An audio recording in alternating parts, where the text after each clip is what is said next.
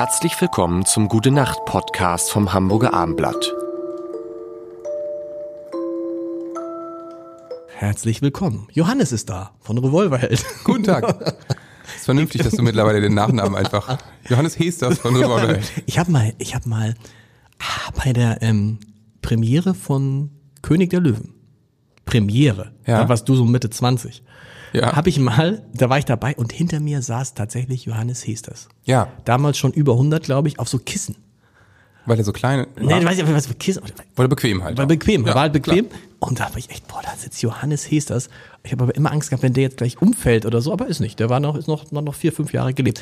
Darüber wollen wir nicht sprechen. Wir wollen, weil es Nacht, in der Nacht ja oftmals auch so Ängste kommen. Und ich tatsächlich, ja, ich weiß nicht, wie es dir ging, man hat ja tatsächlich zum ersten Mal wieder Zukunftsängste kennengelernt. Das war ja wahrscheinlich bei euch als Musiker in eurer Anfangsphase irgendwie der Normalzustand. Also als ihr, Ja, noch, ja, als ihr noch nicht bekannt wart, da war wahrscheinlich, bei jedem von uns war, die ersten Jahre hat man sich nie über die Zukunft Panik. Angst gemacht. Weil, Ja, ich glaube, wenn du auf Sicherheit gehen willst, dann musst du halt Banker machen oder sowas. Genau. Ja, Wobei das auch nicht mehr sicher ist, aber man hat es damals mal gedacht, Banker-Ausbildung, zack, und dann bist du halt im Job und Genau. so. Oder Lehramt studieren. Ähm, und dann zusehen, dass man noch verbeamtet wird. Aber das war ja, als wir stu- studiert haben, alles noch möglich. ähm, aber ja, klar, Musiker ist natürlich wie Journalist einfach ziemliches Risiko. Kannst du eben auch auf der Straße landen und Genau. es läuft eben nicht und dann musst du vielleicht irgendwann nochmal umschulen. Und ja, also gesagt, wir haben das jetzt seit 18 Jahren mit der Truppe. Ähm, Wie lange ist mal die erste Phase, also wann war so die Phase, wann, wann war- wurde die, wo sie- die Phase, wo du gedacht hast, ah, vorbei. Jetzt sind wir drin, jetzt kann eigentlich nichts mehr passieren. Von diesen 18 Jahren. Ähm, ja, also ich meine, äh, drittes Album. Wahrscheinlich als so dieses Immer in Bewegung Album dann kam und ähm, ich lass für dich das Licht an, lass uns gehen, äh, Genau. das kann uns keiner nehmen. Also das war alles ziemlich erfolgreich und dann kamen live auf einmal auch sehr viele Leute. Ich meine, wir waren davor immer noch so auf große Freiheit oder sowas und dann war es auf einmal Sporthalle und dann Barclaycard Arena. Ähm, da bist du dann halt schon, dass du denkst, äh, okay, gut. Jetzt überleg doch mal, also auch wenn das mal wieder weniger wird, dann Genau. reicht es ja trotzdem. Wenn du also jetzt nie mehr Barclaycard Arena spielst, sondern im Endeffekt, sagen wir mal, einen Stadtpark irgendwie Ja. machst, dann kannst du natürlich trotzdem noch davon leben. Und Stadtpark ist ein Drittel von der Barclaycard Arena. Ja, es muss doch irgendwie reichen. So war dann irgendwie die Rechnung. Und ähm, das ist jetzt so, was ist, wie lange ist das her? Acht Jahre oder so? Ja.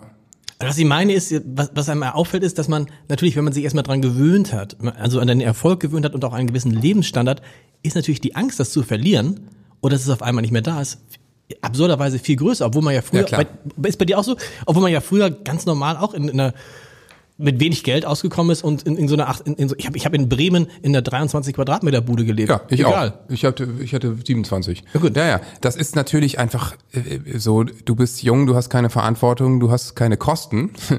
Und äh, irgendwann hast du eben äh, Frau und Kind und dann vielleicht auch eine Immobilie, die du abzahlen musst. Das ist natürlich einfach ein anderer Lebensstandard und natürlich willst du auch von dem nicht zurück. Und in Urlaub fahren willst du auch noch, ne?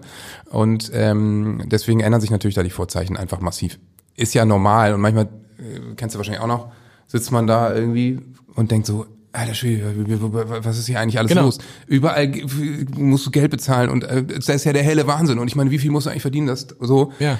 Ähm, und wie, wie, wie, das ging doch so schnipp über Nacht.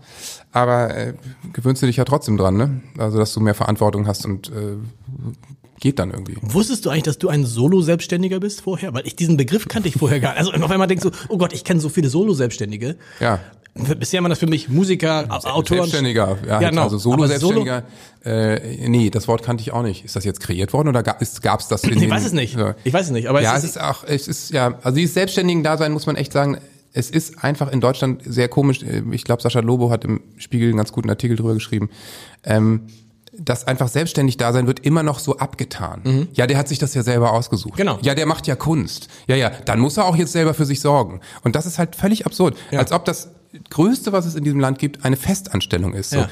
Wenn es die ganzen Selbstständigen nicht geben würde, würde dieses Land innerhalb von einer Sekunde kollabieren. So, Punkt, zack, jetzt vorbei. Tschüss, Genau. wir machen zu. Das ist halt skurril und das wird überhaupt nicht angesehen.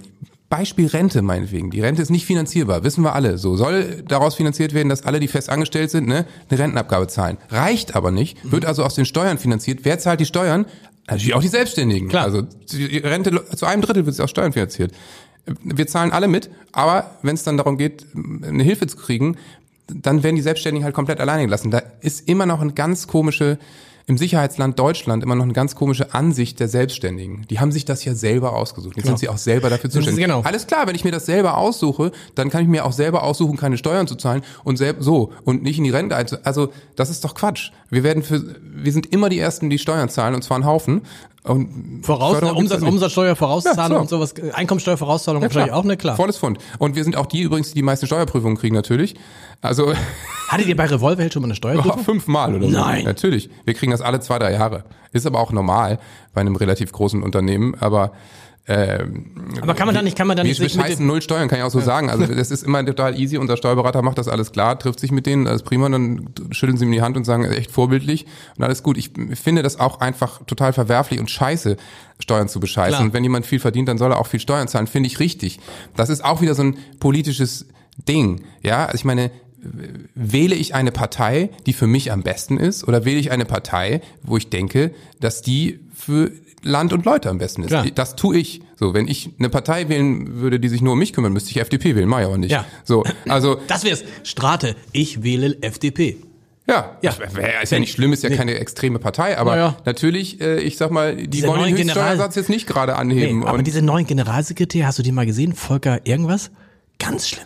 habe ich nicht gesehen, ne? Ganz, ganz, äh, ganz schlimm. Aber wir reden noch, wir reden auch noch über Politik in diesem Podcast. Ja, Aber gern. Wir müssen jetzt runterkommen, dass die Leute, Es ist schon wieder gute Nachtzeit. es ist, es ist, es ist ja für die, unsere, äh, Ich habe gerade ein Glas Wasser einge, einge weißt du, jetzt habe ich ein Glas Wasser so eingeschüttet, jetzt müssen alle heute Nacht pinkeln. wir müssen alle, die hören das und äh, gute Nacht. Weitere Podcasts vom Hamburger Abendblatt finden Sie auf abendblatt.de slash podcast.